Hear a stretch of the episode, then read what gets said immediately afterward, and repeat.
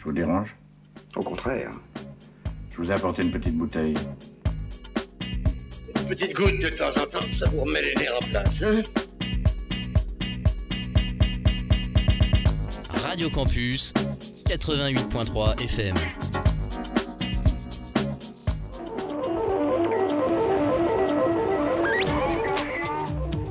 Le pouvoir possède la radio et la télévision. Eh bien, c'est maintenant le grand rendez-vous. Nous comptons sur la bonne volonté et sur la compréhension de tout le monde. La voix off. La meilleure manière de conserver l'eau, c'est dans les sols. La meilleure manière de la protéger des pollutions, du réchauffement, de l'évaporation, c'est dans les sols. Si l'État jouait euh, l'honnêteté intellectuelle de prendre ses orientations euh, en fonction de la connaissance scientifique, jamais au grand jamais, le moindre projet de méga bassine ne, ne verrait le jour.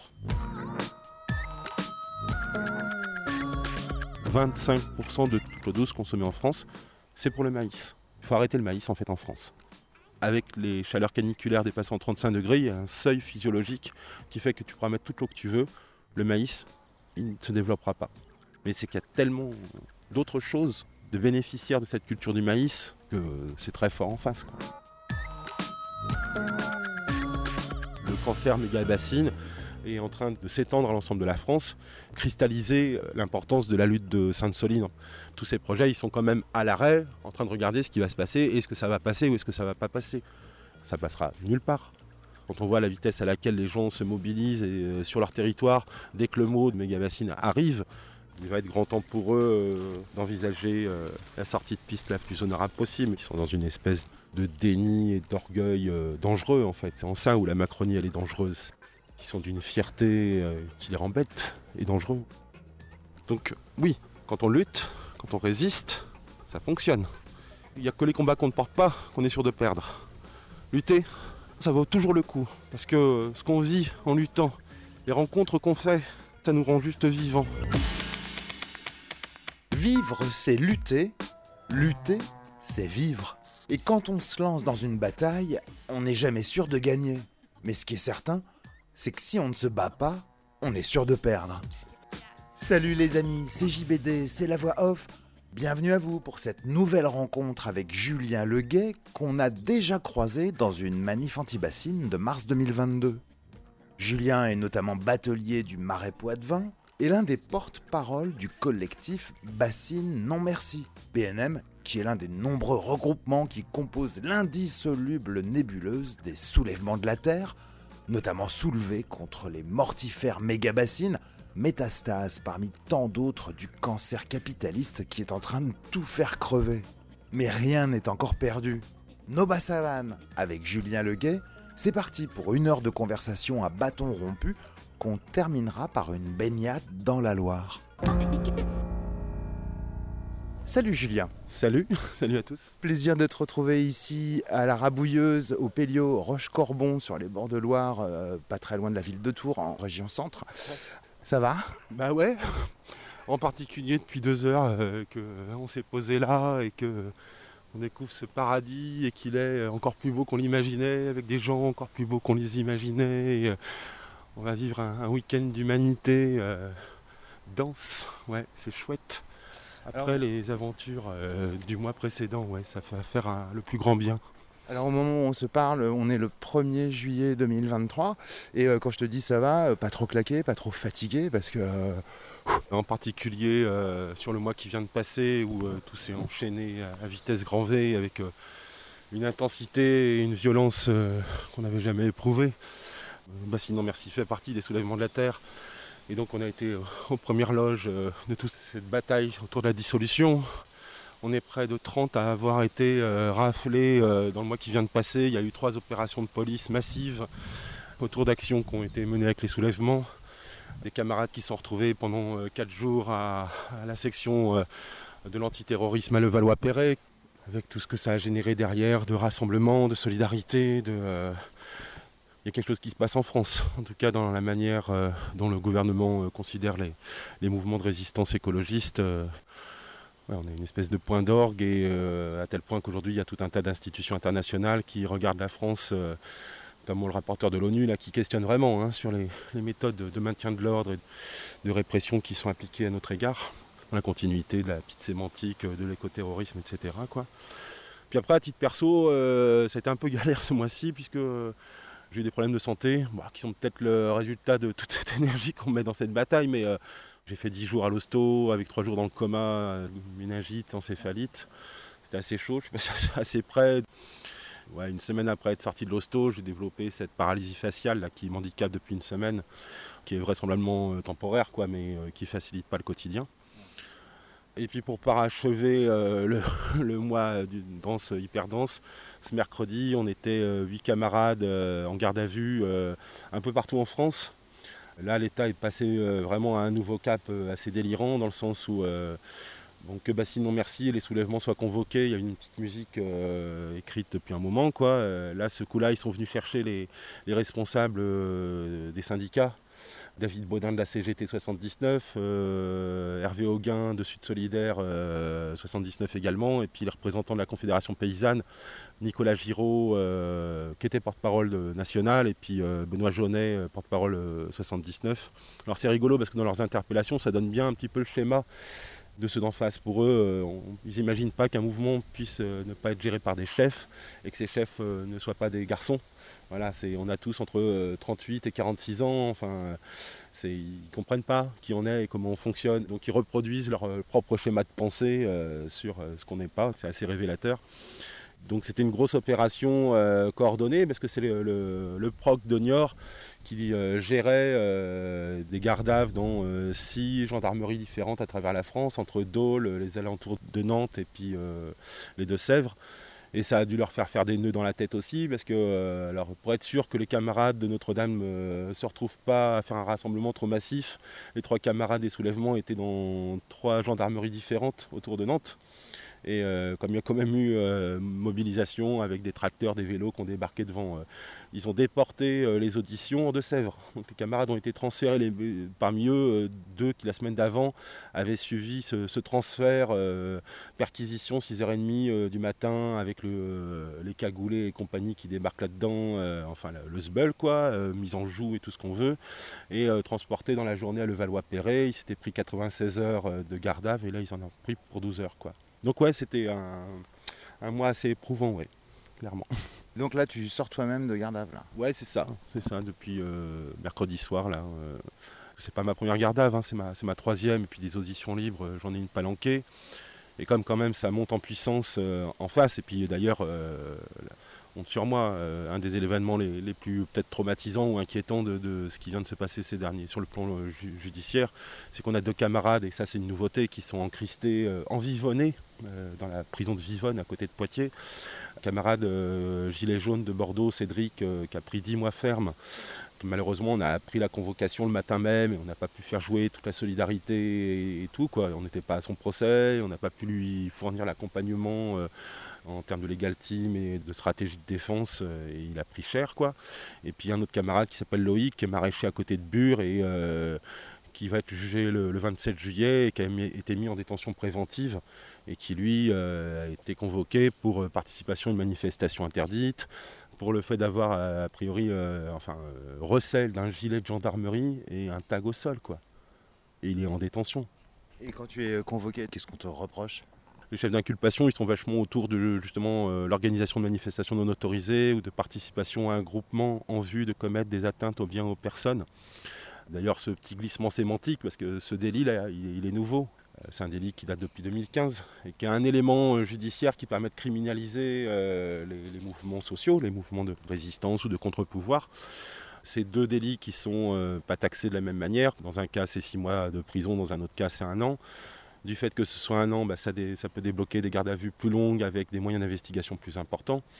Je n'ai pas bien compris parce que j'avais déjà été convoqué pour toutes ces manifs. Là. Je suis convoqué pour, euh, parce qu'il va y avoir un procès euh, historique le 8 septembre à Niort, parce que parmi les huit camarades, on est sept euh, à être convoqués pour un, procès où voilà, concrètement il va y avoir quatre responsables syndicaux convoqués pour faire leur boulot syndicaliste, pour accomplir leur mission de syndicaliste. Et ça, un 8 septembre, euh, rentrée sociale, un vendredi après-midi, euh, ça va être le Sbelagnor, clair et net. C'est un procès politique qui s'annonce là. Il faut que j'aille avec mon avocat, mais je crois que j'ai 10 chefs d'inculpation. Ce qu'on partage tous, c'est ces deux chefs d'inculpation là. Ils ont fait une espèce de pot pourri où sont venus rechercher tout un tas de délits sur les quatre dernières manifs autour de Sainte-Soline. Donc moi je prends des chefs d'inculpation sur trois manifs, sur trois dates, les deux grosses manifs de Sainte-Soline et puis celle qu'on avait fait le jour de l'ouverture du chantier, quand on avait constaté qu'ils avaient installé les grilles, euh, dans les 24 heures on avait organisé un, pique-nique, un barbecue, on avait démonté, on était rentré sur le site, on avait fait un peu de rugby avec les, avec les flics et euh, donc j'ai des chefs d'inculpation là-dessus, dont des chefs d'inculpation assez comiques, comme euh, le vol d'une pelle cassée euh, qui appartenait à la coopérative Océalia, qui est juste à côté de la bassine, ou un tag sur Océalia, donc on va bien se marrer. Et j'ai aussi pris un, un chef d'inculpation sur la manif du 1er mai, on est allé poser un tag devant la gendarmerie de Niort en, hommage à, Serge et puis aux 200 mutilés de Sainte-Soline, exigeant la mise en prison euh, de la préfète Dubé, euh, du chef du, du numéro 1 de la gendarmerie euh, des Deux-Sèvres, Vestieux, et puis du chef en chef Darmanin. Alors le délire de moyens euh, policiers, il était déjà là en mars 2022, la première fois qu'on s'est rencontrés à la Rochénard, à cette première manifestation. Et le canard enchaîné d'ailleurs l'avait pointé. Ils avaient, je crois, utilisé du matériel militaire pour espionner une réunion de préparation. En effet, euh, deux semaines avant la, manif du printemps maréchal, au domicile de mon père, on avait euh, révélé la présence de, de matériel militaire très sophistiqué pour 40 000 euh, euros. Une caméra télescopique, du matos, on avait retrouvé les, références et tout, hein, ça, fournit euh, qu'aux forces de l'ordre et aux armées. Et avec un jeu de batterie au lithium, un système d'émetteur qui permet comme ça de renvoyer euh, en direct toutes les images prises euh, à plusieurs kilomètres de là. Donc vraisemblablement que des locaux de Niort, de la préfecture, ils pouvaient en direct voir tous les allées et venues devant le, le domicile de mon père, qui était soupçonné d'être un, lieu de réunion et de complotisme imminent. Et puis euh, également dans le même délire, euh, il y a euh, plusieurs balises GPS qui ont été trouvées sous des véhicules de, de camarades. Ça a été le cas pour moi où j'avais mis mon, camion il y, a, il six mois de ça chez le garagiste. Et puis quand je vais chercher la facture, il me, il montre un petit boîtier, il me dit... Hmm, mhm. Voilà, c'était du, matos installé vraisemblablement par la cellule d'émetteur. Qu'il y a tout ce jeu de planquer les préfets quand ils sont interpellés par les médias qui font on ne savait pas. Puis quand ils sont vraiment euh, acculés, ils, admettent que c'est euh, du matos qui appartient éventuellement à la police, sauf qu'en réalité, ce n'est pas au service police que ça appartient, ça appartient à la cellule d'émetteur.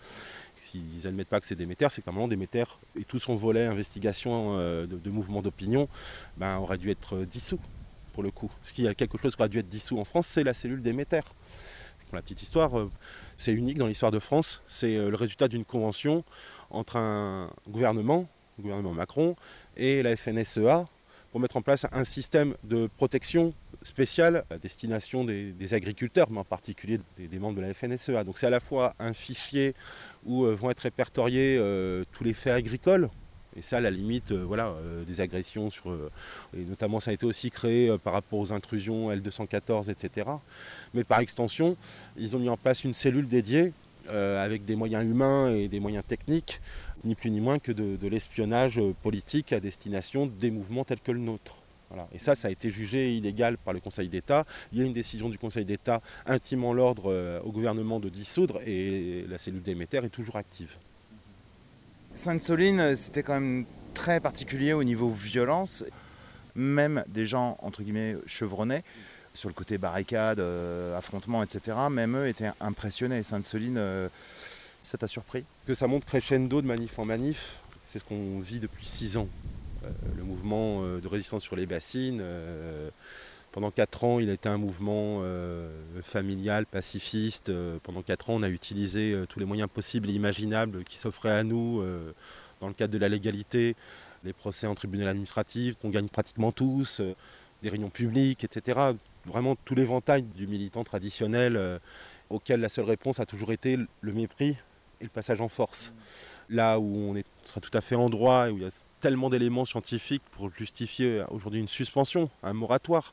Ce qu'on a révélé euh, avec tout ce travail de contre-expertise citoyenne qui a été mené, euh, notamment par exemple euh, les études menées par le BRGM qui sont venues porter crédit au projet de la coopérative de l'eau qui était commanditaire de l'étude, ne mentionnent pas, n'envisagent pas les effets du réchauffement climatique comment investir et comment euh, faire prendre un tel virage sur un territoire sans prendre en compte cet élément majeur, sans pouvoir garantir que euh, le remplissage des bassines, serait-il en, hiver, n'impactera pas euh, la deuxième zone humide qui est en contrebas, n'impactera pas le remplissage des nappes phréatiques qui, je le rappelle, l'objectif sur un plan hydrogéologique, c'est que les nappes phréatiques soient à rabord au printemps pour pouvoir relarguer toute l'eau tout le reste de la saison sèche. C'est ça une bonne gestion de l'eau. Donc euh, le, principe hydraulique qui viserait à penser qu'on peut prélever en hiver sans impacter de ce qui se passera de l'été, c'est un non-sens total sur le plan hydraulique. Et ça, c'est clairement un consensus partagé par tous les hydrogéologues. La meilleure manière de conserver l'eau, c'est dans les sols. La meilleure manière de la protéger euh, des pollutions, du réchauffement, de l'évaporation, c'est dans les sols. Donc euh, ce projet, il est scientifiquement mort en réalité si l'État jouait euh, la carte de l'honnêteté intellectuelle et euh, de prendre ses orientations euh, en fonction de la connaissance scientifique, jamais au grand jamais, aujourd'hui, le moindre projet de méga bassine ne, verrait le jour. Et donc, qu'en face à tout cet éventail, tout ce qu'on reçoit bah, c'est le démarrage des travaux. En fait, si on veut trouver euh, dans l'histoire de ce mouvement la rupture, le moment où on change nos modalités d'action et en effet on rentre dans un rapport à l'État et aux forces de l'ordre beaucoup plus frontal, c'est le démarrage des travaux en octobre 2021, quand la première bassine se fait sur la commune de Mosée-sur-le-Mignon, quand il pose la première grille. Dès ce mois de septembre, ben, le mouvement se nationalise. On reçoit des soutiens de plus en plus massifs et avec des compétences énormes à travers euh, la Confédération paysanne qui était déjà très engagée au niveau Poitou-Charentes, mais qui là s'engage au niveau national avec tout ce que ça implique en termes de ses salariés, c'est énorme euh, sur un plan logistique, mais aussi technique, etc. Et puis avec euh, cette alliance incroyable qui est constituée par les soulèvements de la terre. À partir de ce moment-là, on a réussi à faire comprendre que cette problématique de méga bassine, ce n'était pas une problématique locale, c'était un territoire test avant euh, généralisation du dispositif à l'ensemble des territoires en France euh, avec des structures de sol et des pratiques agricoles équivalentes. Ce que je veux dire par là, c'est que la méga-bassine, c'est l'outil type pour les plaines céréalières calcaires. Là où justement il y a des nappes phréatiques en dessous. C'est pas un outil que tu vas faire dans des zones de montagne, c'est pas un outil que tu vas faire dans des zones où euh, tu as des sols étanches type schiste, etc., comme la Bretagne, etc. Où là tu vas plutôt, si tu veux faire du stockage à vocation agricole, faire ce qu'on appelle de la retenue collinaire donc c'est des systèmes d'endiguement et de barrage. Euh, là où sur des sols plutôt plats, ben, euh, tu vas élever des digues, tu vas étanchéifier ces digues et puis tu vas remplir euh, ces cratères avec du pompage en nappe, du pompage en rivière. Voilà le, distinguo un peu technique, retenue collinaire ou stockage par méga-bassine. Et donc, ben, c'est plus de la moitié de la, France hein, où il y a ce type de pratique puis d'ailleurs aujourd'hui, euh, il y a des projets de méga bassines qui nous arrivent euh, du sud du Massif central, de la plaine de la Limagne, poussé par l'Imagrin, qui est un producteur de grains semences de maïs euh, et qui veut qu'on un projet à l'horizon 2025 de deux bassines qui feraient chacune deux fois Sainte-Soline.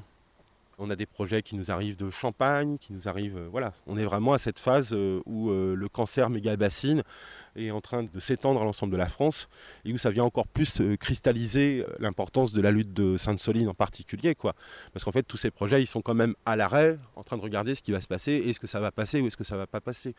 Et là, faut pas qu'ils se leurrent, ça passera nulle part.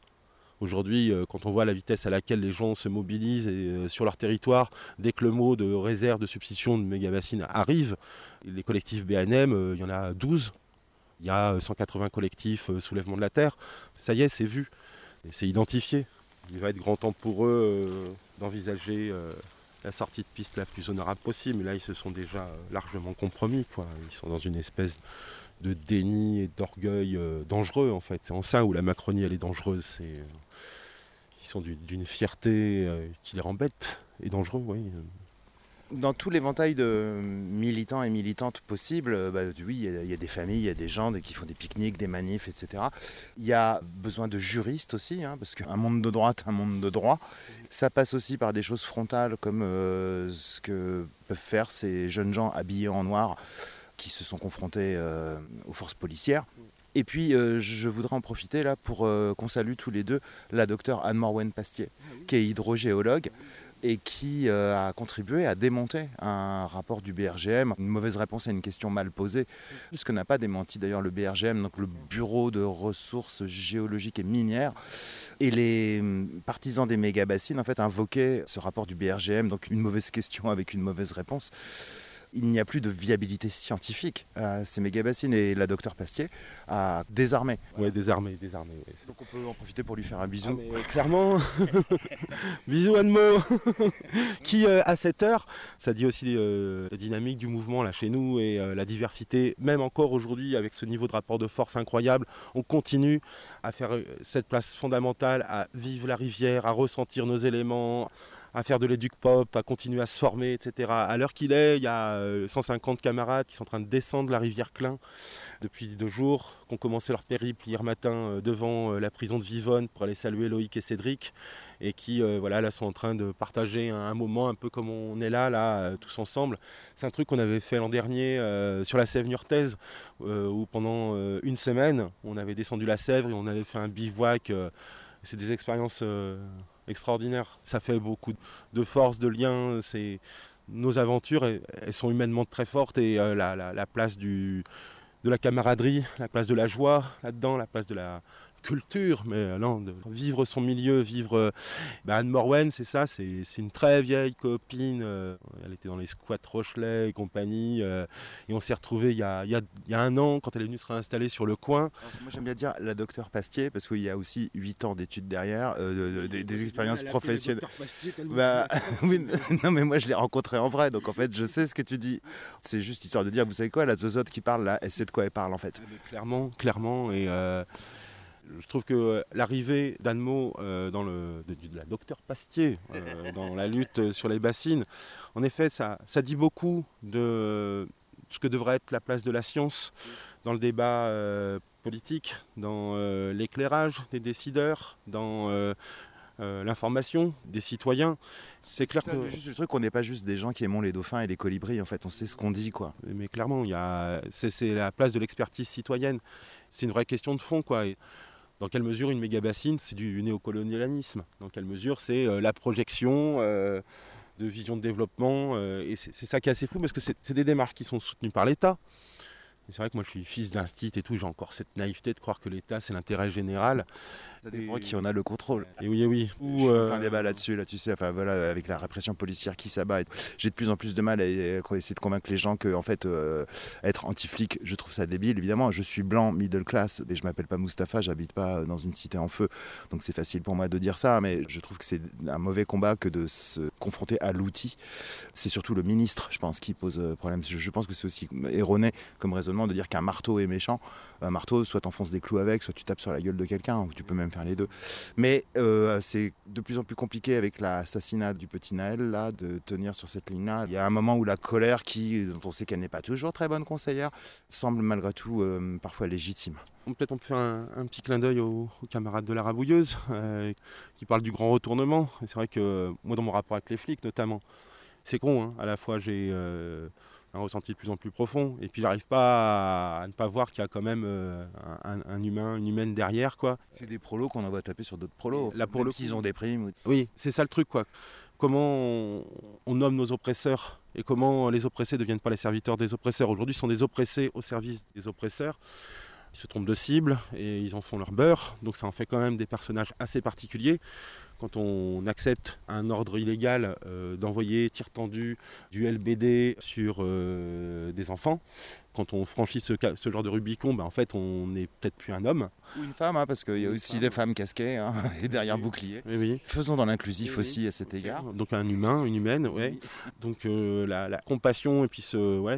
Et, et néanmoins, je pas de l'esprit que les moments où l'histoire a basculé, où le, le pouvoir a vacillé, c'est quand justement euh, les armes se sont retournées. Je pense qu'il y a certainement de l'investigation à faire là-dessus.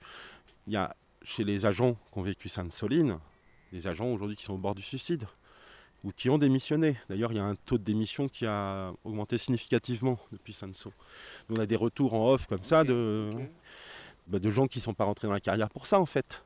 Qui, euh, quand tu leur donnes l'ordre de tirer euh, sur une foule pacifique, euh, euh, s'ils le font, c'est parce qu'ils craignent vraisemblablement la rétorsion autour de la caserne, parce que tout l'impact du casernage là-dedans, quoi. Là, j'ai un, témoignage d'un gars, il est au bord du suicide, et son poste durant euh, la manif, ça a été de bloquer l'arrivée des secours. Tout son village sait qu'il a tenu ce rôle-là. Le seul salut de ce gars-là, c'est un jour de parler et de redevenir homme, Menschen.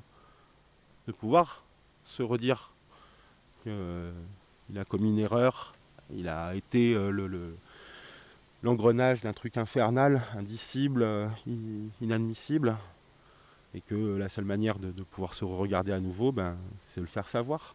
Parce que euh, la petite musique de Darmanin et tous ces dénis, etc., enfin, faut...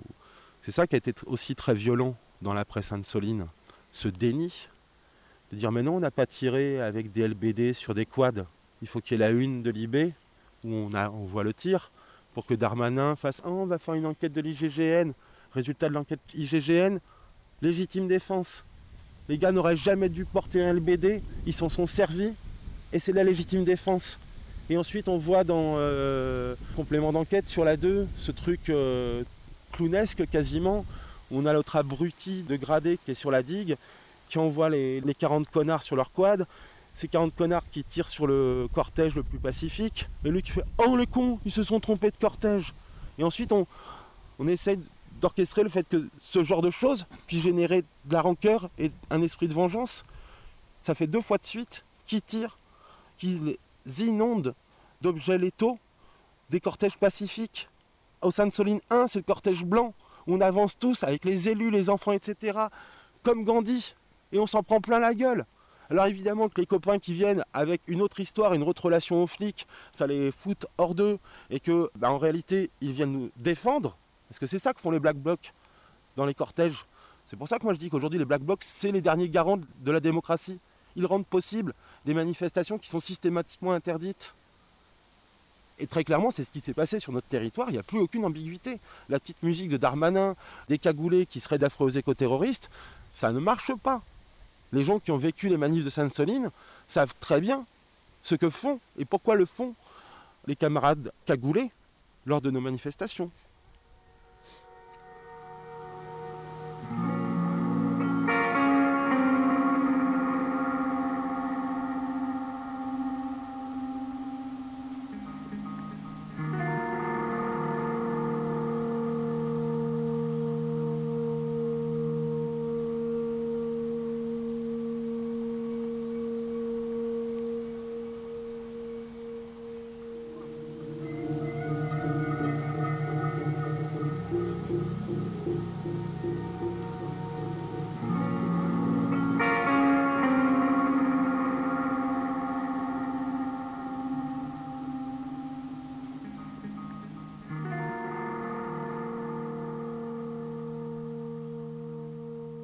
C'est un débat qu'on a ici avec des proches euh, voilà, qui trouvent que quand même la violence c'est violent et j'ai beau expliquer que la première violence elle est commise par l'État qui est au service de ce syndicat de l'agro-industrie euh, majoritaire qu'est la FNSEA. Le gouvernement Macron est un larbin du capitalisme et euh, petit doigt sur la couture et qu'ils obéissent aux ordres de ce syndicat. Et l'autre fois, dans un excès de colère, je disais à mon beau-père, qui était quand même un peu outré, parce que c'est vrai que la violence, c'est violent, mais qui commet la première violence? J'ai choisi d'autres moyens d'expression. Là, j'ai ce micro, tu parles dedans. Mais franchement, si je faisais pas ça, je m'interroge pour savoir si j'aurais le courage ou pas de me mêler à ces jeunes hommes et ces jeunes femmes euh, habillés en noir qui, pour aller euh, déchirer une bâche de méga bassine, euh, ont trouvé des forces policières sur leur chemin. Je pense que ces gens, effectivement, alors j'aime bien les narguer aussi, défendent la chose publique qui en latin se dit res publica. Ça, ça énerve toujours un zadiste. Donc voilà, j'aime bien aussi provoquer nos camarades. ça vous plaît, ça vous plaît pas, mais vous défendez la res publica, la chose publique, cette eau qui appartient à tout le monde. L'intérêt général, et oui, oui, bien sûr. Essaye cette blague sur un zadiste un jour, tu verras. On ne les ménage pas. Non, mais ce que je disais, c'est le débat que j'ai ici avec Clément de la Rabouilleuse, mais avec d'autres, euh, je dis que finalement, euh, un gouvernement, soit il discute avec euh, des gens de la Rabouilleuse, élevés par Pierre Rabhi en plus, tu te rends compte, ou soit c'est les Black Blocs en fait. Qu'est-ce que vous choisissez? En effet, et puis le choc des images, et ça tourne en boucle, etc. c'est clair qu'un camion de flics en feu, ça génère un truc dans l'imaginaire assez, assez ouf, quoi, avec le prisme déformant. La violence, elle n'est pas du même acabit de chaque bord. Et les moyens de la mise en violence ne sont pas du tout les mêmes. Qui vient avec quoi sur le théâtre des opérations? Et qui programme la violence? Qui avait écrit ce scénario-là? Nous, l'objectif, quand on se réunit, c'est de rentrer dans une bassine, c'est de rentrer dans un cratère. C'est de franchir des barrières qui ne protègent qu'un trou. Et c'est vrai que pour ça, et on est, dans la symbolique, on est prêt à mettre nos vies en jeu. Alors on peut se poser la question, hein, est-ce que c'est bien pertinent euh, Il y a eu un, une très légitime critique de la presse insoline de comment on en est arrivé là et comment on a. Est-ce que l'enjeu en valait la chandelle Est-ce que. Euh, mais euh, jamais, parce qu'on me posait la question initiale de est-ce qu'on avait envisagé cette violence? On savait qu'on serait face à une adversité énorme, mais moi jamais au grand jamais. J'aurais imaginé que des ordres aient été donnés pour tuer. Et c'est bien ça qu'il faut dire. Au pilotage à Beauvau, et dans les risques pris, quand tu mets 3000 hommes et que tu leur donnes l'autorisation de tirer 5000 grenades sur une foule qui n'est pas protégée, parce que d'un côté, il y a à la fois les moyens pour esquinter l'adversaire, et puis il y a les moyens de protection. Ils sont très peu de blessés à proportion. Et là aussi, c'est remettons les violences en regard. D'un côté, il y a 200 mutilés. Ah, je ne suis pas allé au front. J'étais pas à Sainte-Soline. Parce que j'étais sous le coup d'un contrôle judiciaire. Et tous les copains, la famille euh, m'avaient dit on ne veut pas te voir en prison, on a besoin de toi. Je me suis arrêté à la limite, j'ai fait la moitié de la manif. Et j'ai vu tous les copains partir au charbon les copines. Et quand euh, le dernier euh, cortège n'était pas encore passé, les premiers étaient déjà devant Sainte-Soline, tellement il y avait de monde. Devant moi, il y avait 30 000 personnes, il y avait une marée humaine, tous les chemins étaient noirs de monde. C'était magnifique. C'était... Et les derniers n'étaient pas encore passés, que ça commençait déjà à canarder là-bas. Qu'il y avait déjà le copain qui était sur CNews et puis on voyait le premier camarade tomber, quoi, et porté par les médics, et on voyait déjà que c'était très sérieux. Et deux minutes après, il passait en ambulance devant l'endroit où j'étais. Donc quand j'ai vu euh, ce qui. Ben, je suis parti, je suis retourné en base arrière pour faire du brancardage. La boucherie. La boucherie, comment un État démocratique, il peut assumer un tel bilan? Comment il a pu utiliser, prendre le risque? Enfin, il y a trois personnes qui ont failli crever, quoi. Et puis les autres, il faut voir les plaies, quoi. Des joues, mais fendues en deux, des crânes défoncés, euh, des éclats dans les chairs en profondeur. C'est des formes de, blessures dégueulasses, euh, très difficiles à soigner. C'est des trucs, tu les traînes très longtemps. Putain, putain, c'est comme Plogov, c'est comme l'intifada. Il y a des armées d'un côté, il y a des citoyens, il y a un peuple qui se défend avec ce qu'il a sous les mains. Si, euh, comme le dit euh, Darmanin, l'objectif des Black Blocs était de tuer des flics, il y aura des flics morts. On viendrait avec de l'armement pour les buter. C'est pas ça le jeu. Le jeu, c'est de pouvoir juste exprimer et pouvoir manifester, dire notre désaccord.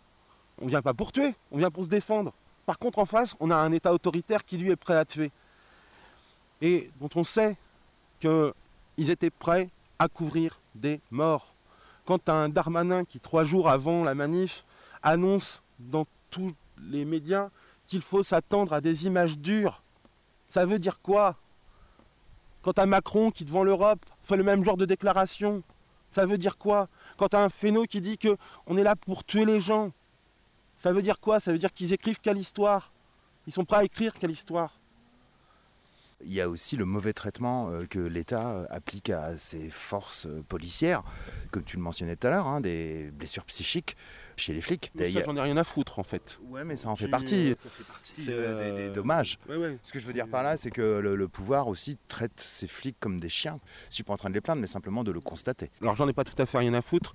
Il y a en effet un certain nombre de flics qui sont pas encore tout à fait tous encartés au RN, et qui sont rentrés il y a peut-être 20, 30 ans avec une certaine idée du service public, etc. Ou à l'époque où les doctrines du maintien de l'ordre n'étaient pas celles-ci. La doctrine n'était pas euh, la, mise à distance euh, par l'utilisation systématique de matériel d'explosion, et c'était plutôt euh, dans la discussion et en cas ultime avec les matraques. Quoi, hein. C'était la, proximité et de la tenue de position et qui certainement peuvent vivre très mal les évolutions, ce qui peut-être peut justifier, on parlait tout à l'heure, hein, une, augmentation des, des, démissions mais euh, ouais, franchement, là, dans... après, ce qu'on vient d'évoquer, j'ai du mal à voir Toujours sur le registre du thème de, enfin, de la violence, de l'ennemi, etc., euh, j'entends aussi beaucoup dire qu'il y a des exploitants agricoles qui sont le doigt dans l'engrenage de la logique FNSEA, euh, agrocapitaliste, les agriculteurs agro-industriels, que ce serait une erreur de les voir comme l'ennemi, qui a aussi chez ces gens-là des gens qui sont pris dans des logiques, qui sont pris euh, à la gorge, dans des endettements, puis du regard social aussi. Et j'entends beaucoup dire, euh, attention, ce serait une erreur de dire que tous ces exploitants agricoles sont des imbéciles décérébrés, euh, méchants, qui veulent notre perte. Excuse-moi, ma question est très mal posée, mais... euh, En effet, la question n'est pas si bien posée que ça. Il y a en effet en face un système euh, dont il est très difficile de s'affranchir, ce qui justifie que dans la profession agricole, si en off, il y a énormément de gens qui sont céréaliers, etc., qui vont pouvoir nous raconter autour d'un coup à boire au marché que ils trouvent que les bassines c'est vraiment débile, ils vont jamais l'exprimer euh, dans le cadre euh, syndical, dans, le cadre d'une chambre d'agriculture, etc. Parce que euh, ben, y a un système avec euh, des mesures de rétorsion qui sont immédiates et où chaque tête qui dépasse, chaque agriculteur qui s'exprime dans la presse sur un avis divergent de celui de la Chambre d'agriculture ou de la FNSEA va subir dans les semaines ou mois qui viennent des rétorsions qui peuvent être un contrôle PAC, contrôle de la politique agricole commune, de venir vérifier si la ferme est bien aux normes. C'est ce qui est arrivé à Philippe Béguin, euh, le camarade propriétaire qui nous avait prêté le, terrain pour le premier Sainte-Soline, qui quelques semaines après a eu à, subir ça. Euh, ça peut être euh, de ne pas avoir accès à des terres lors des passages au SAFER, qui sont ces organismes qui sont censés redistribuer les terres en fonction des demandes quand il y a une ferme qui se vend. Ben, ça, ça peut être un lieu de la rétorsion, c'est un des lieux de la pression euh, mafieuse euh, qu'opère la FNSEA. Ça peut être également dans le renouvellement des volumes d'eau pour l'irrigation qui ont lieu chaque année, où il y a des commissions euh, liées directement, dépendant directement des chambres d'agriculture. On appelle ça les OUGC, organismes uniques de gestion collective, où c'est la banque de l'eau. Si tu as levé la main, que tu as un petit maraîcher, puis que tu demandes de la flotte, et que tu as ouvert ta gueule sur les bassines, ben peut-être certainement qu'il y a peu de chances qu'on t'attribue un volume d'eau, même s'il est de 2000 m3, quand tu as 250 000 m3 qui vont être donnés chaque année euh, aux plus gros céréaliers du territoire. Moi, je suis OK avec ça. Même, tu vois, aujourd'hui, dans cette période qui est très tendue sur notre territoire, on a continué, notamment autour euh, des, de réunions publiques de présentation du travail d'Anne Morwen Pastier. Le mois précédent, euh, le dernier Sainte-Soline, on a fait deux réunions publiques au cœur du game, à côté de Mosée, euh, sur des réunions hyper chaudes. On se retrouve à 200, les salles sont pleines, et euh, il y en a 40, c'est euh, les gros bras de la FNSEA. Ils sont là, et ils sont là, et ils nous, ils nous montrent bien, ils sont dans, ce rapport de force-là auquel on est prêt à faire face aussi aujourd'hui. hein. C'est peut-être ce qui fait que ça marche plus aussi bien que ça marchait autrefois. C'est ce qu'ils ont fait pendant des années et tout le monde tassait sa goule. Là, s'ils veulent jouer à la bagarre, ben, on fera la bagarre. Mais nous, on n'est pas là pour faire la bagarre, on est là pour changer le territoire, on est là pour changer l'eau, on est là pour les aider à changer leur mode agricole. Et c'est vrai qu'à partir de là, moi je vais quand même faire la part des choses entre celui qui subit, qui se tasse sa goule et qui va subir le système, et ceux qui vont en être les acteurs. Un petit peu comme euh, nos, gardes mobiles ceux qui font le strict minimum, ceux qui vont être capables de refuser un ordre illégal, et ceux qui vont être proactifs et qui vont pousser, qui vont être les poussés au crime des copains. Je les considère pas de la même manière, les uns et les autres. Après, c'est évident que ces questions d'eau et de modification de l'agriculture ne peuvent se faire qu'avec les agriculteurs. C'est évident. Et que, en effet, je connais la réalité sociale et humaine de beaucoup d'entre eux, notamment chez les éleveurs. Euh, chez nous, il y a beaucoup d'éleveurs qui font euh, de la vache à lait, qui sont sur des systèmes dégueulasses pour eux, pour leurs bêtes, pour les sols. C'est la course euh, au litre dans des conditions immondes, hein, avec des bestioles qui ne voient plus un brin d'herbe et euh, qui sont alimentées à l'ensilage de maïs, qui vont être par 50 euh, sous le soleil euh, et qui doivent pisser, chier du maïs. Et si elles développent des mammites, c'est à grand compte. Enfin voilà, c'est ce système-là. Et eux, c'est vraiment euh, c'est les prolos de l'agriculture actuelle. C'est eux qui ont été esclavagisés par leurs coopératives qui sont pourtant, qui émanent d'eux, qui étaient à la base des coopératives, au service d'un collectif, et qui aujourd'hui leur mettent la corde au cou. Ce qui, je trouve, symbolise bien tout ça, à la fin de ces réunions, qui somme toute sont bien passées, où il n'y a pas eu d'agression, euh, finalement on a réussi à, tel point qu'à la fin il reste boire le coup. On a loupé la photo, hein, où ils sont euh, 20 avec euh, nos- les verres, nos bassaranes, en train de boire les bières qu'on leur a offertes. Tu vois? Donc quand même. Et c'est ça aussi qui me met en colère, ça veut dire que le dialogue il n'est pas impossible. Ce qui rend le dialogue impossible aujourd'hui, c'est l'État. Par le parti pris, par cette volonté qu'elle a à imposer ce type d'aménagement sur notre territoire, elle a rendu toute discussion et toute émergence d'un projet partagé et co-construit impossible. Ce qui fait qu'aujourd'hui, la sortie de piste, elle n'est pas évidente à retrouver parce que qui aujourd'hui euh, va prendre son bâton de pèlerin pour assumer la médiation, pour euh, nous remettre. euh, ben, Peut-être qu'à la limite, il n'y a même pas besoin, puisqu'on est capable de le faire par nous-mêmes puisqu'ils sont venus, ils ont discuté, et qu'à la fin, un des jeunes exploitants qui est sur un système chèvre et qui est un des premiers connectés à la première bassine de Mosée, un des frères Baudouin, il dit Ben, Le jour où vous attaquez Lactalis, on sera avec vous. J'ai envie de retourner le truc. Le jour où vous attaquez Lactalis, on sera avec vous. Mais là, il y a quelque chose. C'est la même question de l'oppresseur et de l'oppressé. Ces gens-là, ils se plantent aussi. Et moi, je suis d'accord. C'est pas eux nos ennemis, c'est nos adversaires du terrain. L'ennemi, c'est l'État. Et eux sont nos adversaires, et ce sont les bénéficiaires, et ce sont les pions d'un schéma qui les dépasse. L'État qui est l'instrument de la FNSEA. Non, parce que, en fait, euh, moi je crois que dans cette histoire, euh, la FNSEA, les exploitants, c'est les couillons du truc, mais les grands bénéficiaires de tout ça, c'est pas ce système-là. Ceux qui bénéficient de ces dividendes quand tu massacres des territoires comme ça, c'est vraiment l'agro-industrie au sens euh, premier, les vendeurs de semences, les vendeurs de produits, les vendeurs de bâches, les vendeurs de... voilà, et les vrais copains de, de Macron, ils sont là. Macron, il s'en fout hein, euh, des agris du coin, il vote même pas pour lui. Non, non, son, monde, et le monde auquel profitent les bassines, c'est euh, c'est ce supra-là, c'est les multinationales. euh, pour la vache, c'est la vache, c'est Bridgestone. La vache de Sainte-Soline, elle va traverser l'Atlantique. C'est ce niveau-là, les copains. Et j'en étais à cette notion de d'oppresseur oppressé. En réalité, ces gens-là, dans leur quotidien, s'ils y réfléchissent bien, est-ce que c'est vraiment les, les éco-terroristes qui les empêchent et qui les étranglent au quotidien Moi, dans quelle mesure je suis responsable de leur souffrance et de leurs relations à leurs banquiers, de leurs relations à leurs, euh, fournisseurs, etc. Il faut que ces gens-là euh, prennent conscience, mais je trouve que cette euh, phrase vis-à-vis de Lactalis, ben, c'est la première amorce de qui les a contraints. Et je pense que la, en effet, la sortie de cette agriculture-là, elle commence par un mea culpa. Et ce mea culpa, c'est d'abord le mea culpa de l'État, qui depuis le plan Marshall, depuis la Seconde Guerre mondiale, a tout mis en œuvre pour intensifier l'agriculture et a emmené, euh, a contraint ces, fermes à ces choix-là. Et les seules qui ont réussi à survivre, c'est celles qui ont accepté le diktat de l'État, le, schéma, prendre son crédit au crédit agricole et puis investir dans et aller sur tel. euh, Et si on parle en particulier de l'eau, une étape cruciale qui est euh, l'année 92 où le maïs devient euh, la plante subventionnée par excellence et où dans tout l'ouest de la France et dans l'est de la France et il y a euh, de manière générale une disparition des prairies au profit du maïs, où on passe d'un système où les vaches mangent de l'herbe vers un système de, vaches qui produisent du lait en stabule, euh, et où euh, finalement on va multiplier de l'ordre de 30, en tout cas sur notre territoire, de cet ordre de grandeur-là. On va passer de 1000 hectares de terres irriguées à la fin des années euh, 80 euh, en Poitou-Charentes pour 30 000 hectares de terres irriguées en, Deux-Sèvres, 30 000 hectares au début des années 2000 et qui fait que le résultat aujourd'hui, c'est que 25% de toute l'eau consommée en France, de toute l'eau douce consommée en France, c'est pour le maïs. C'est le point sur lequel il faut agir urgemment.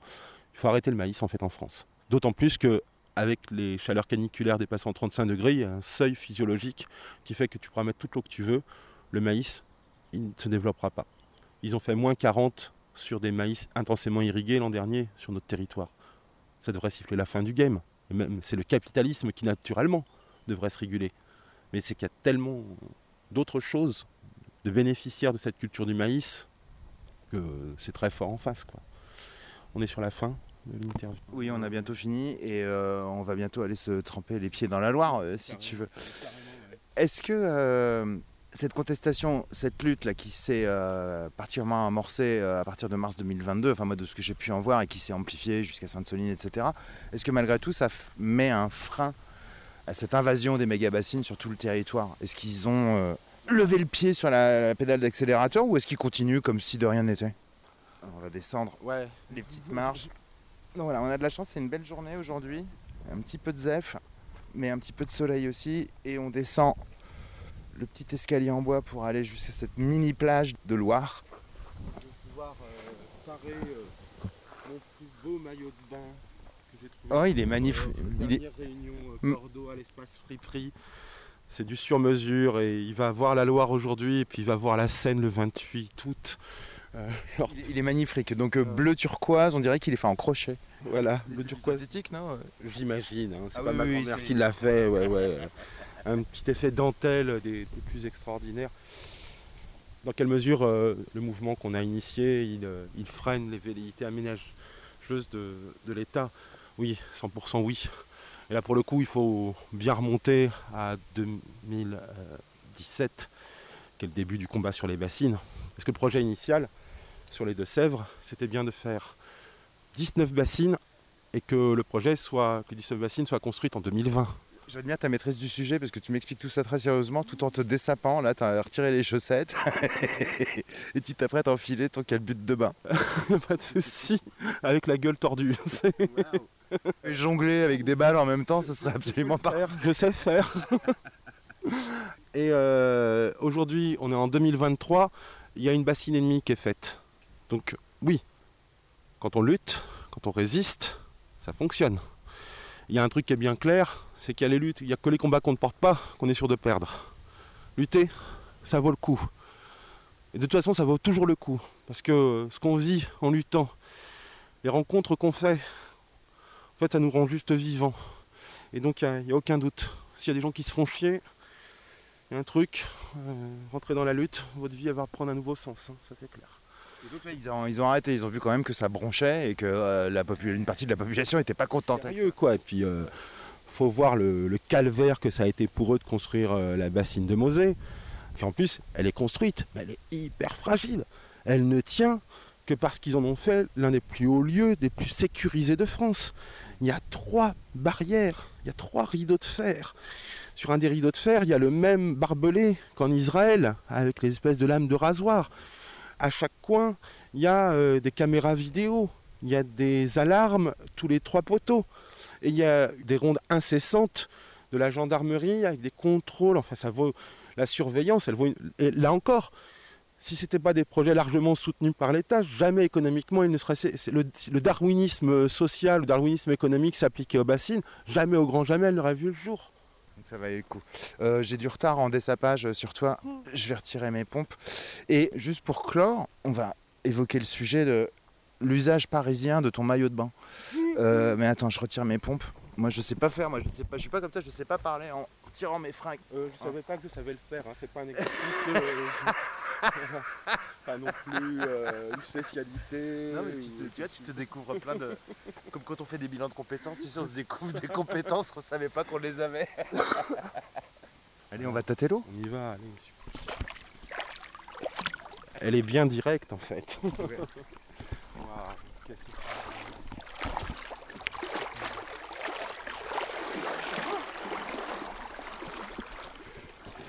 que euh, par rapport à mon milieu euh, d'origine, il y a un truc. hein, Il y a du courant.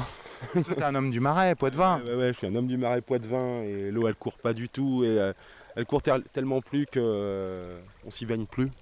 La, la qualité de l'eau elle est très très dégradée et moi je sais que c'est dans les trucs qui me donnent beaucoup d'attachement à ce territoire ou ce qui euh, c'est l'endroit où j'ai appris à me baigner, où j'ai appris à naviguer.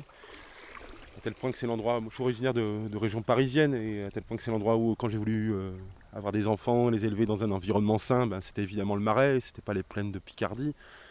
Et puis que ben, sur ce laps de temps où mes enfants ont, gra- ont grandi, j'ai vu ce milieu se dégrader à vitesse grand V. Euh, voir des espèces aussi communes que euh, tout le cortège d'amphibiens, de grenouilles ou de libellules complètement disparaître. Disparaître les algues, disparaître la lentille d'eau.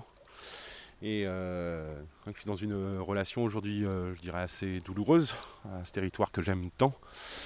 Et que euh, je prends un grand, grand plaisir à retrouver des rivières saines, des rivières où tu puisses mettre le cul dans l'eau sereinement sans te demander si tu vas pas développer une bactérie à la con en rentrant.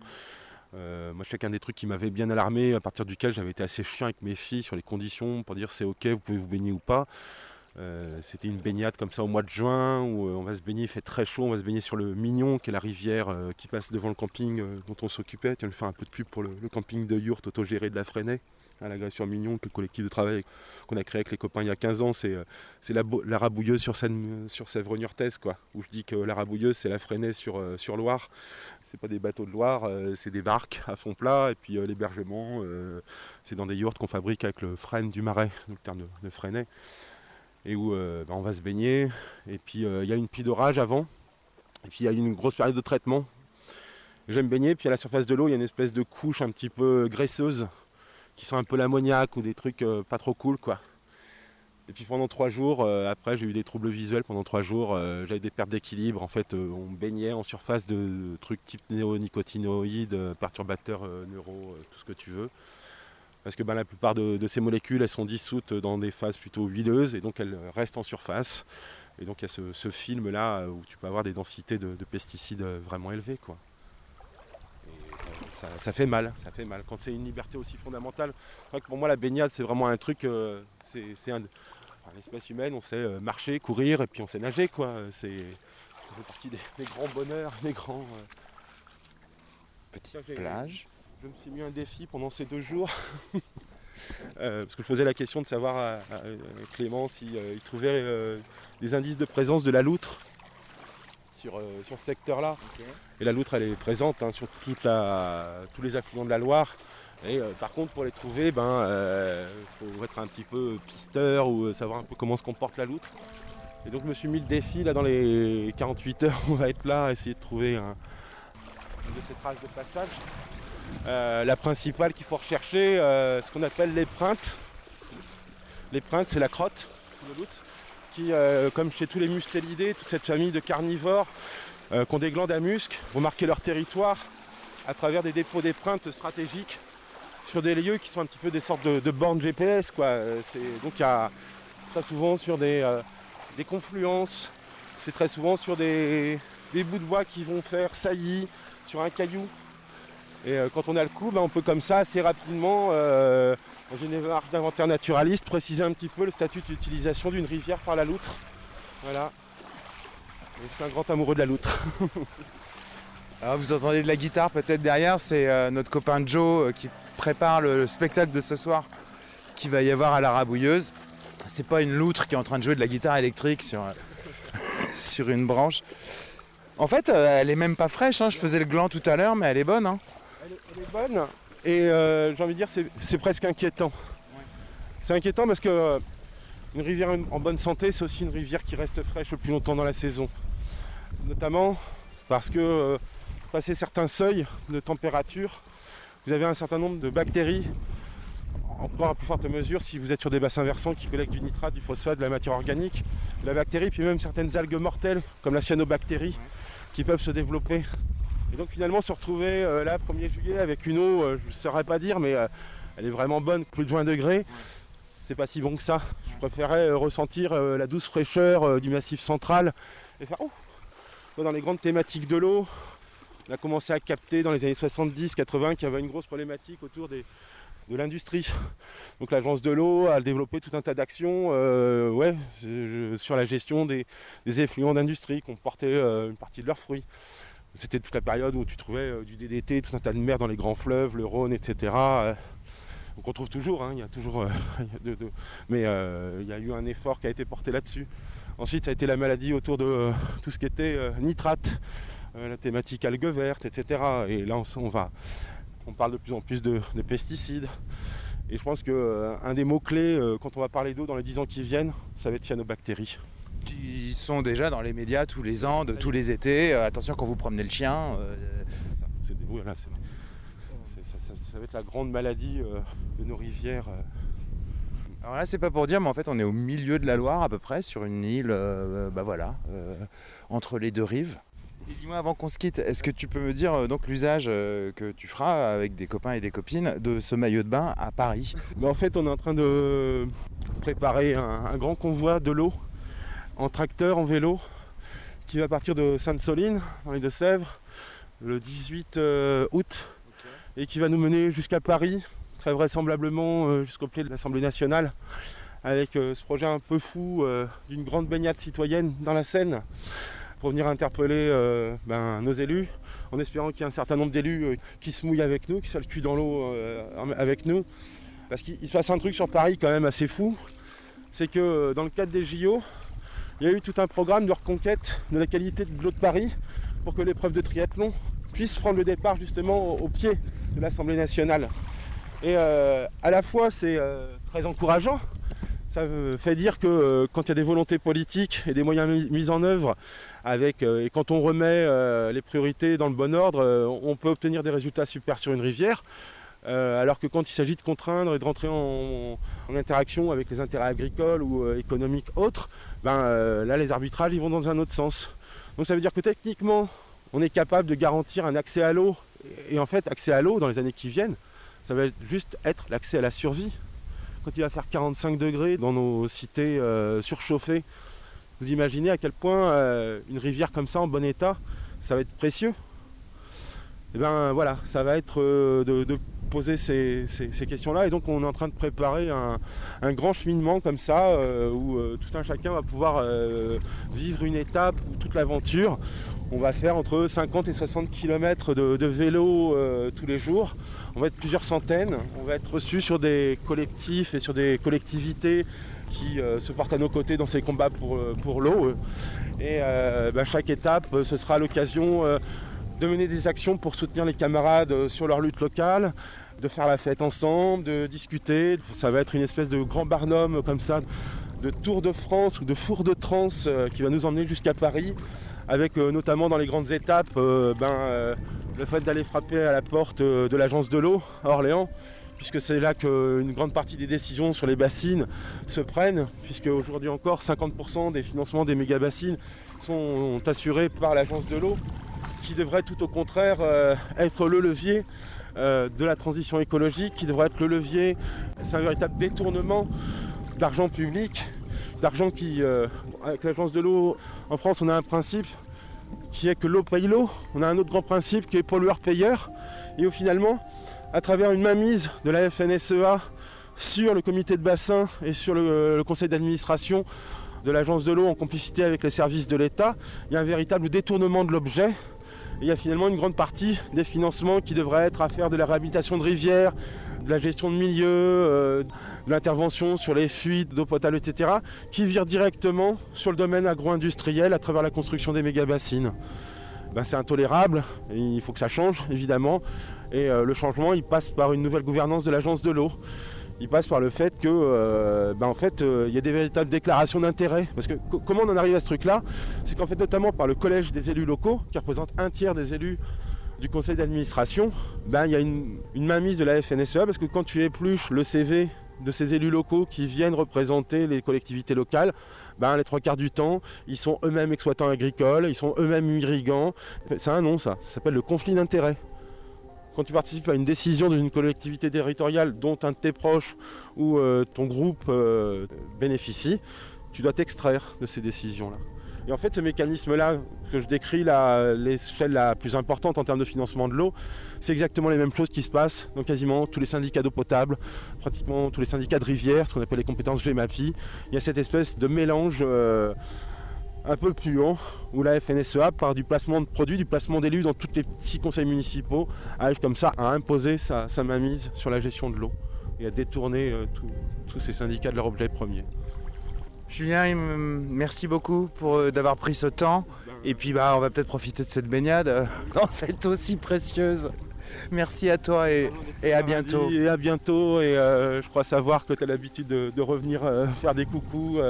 Ce sera avec plaisir qu'on se retrouvera dans un bateau dans le marais ou ailleurs pour euh, continuer l'aventure et le récit, le témoignage.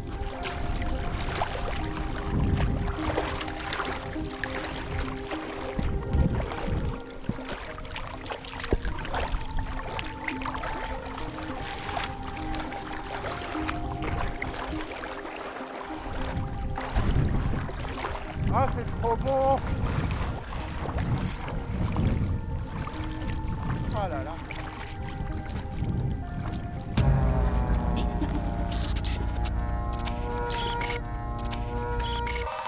voilà les amis, c'est avec cette baignade dans une eau de Loire déjà trop chaude pour la saison, alors que nous ne sommes qu'au début de l'été, que se termine cette conversation avec Julien Leguet, l'un des porte-paroles de Bassine Non Merci, l'un des nombreux collectifs qui composent les indissolubles soulèvements de la Terre, car on ne peut dissoudre ce qui repousse partout.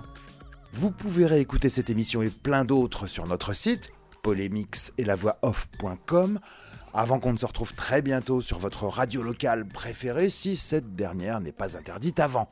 Ce n'est qu'un combat. Continuons le début. No Bassaran.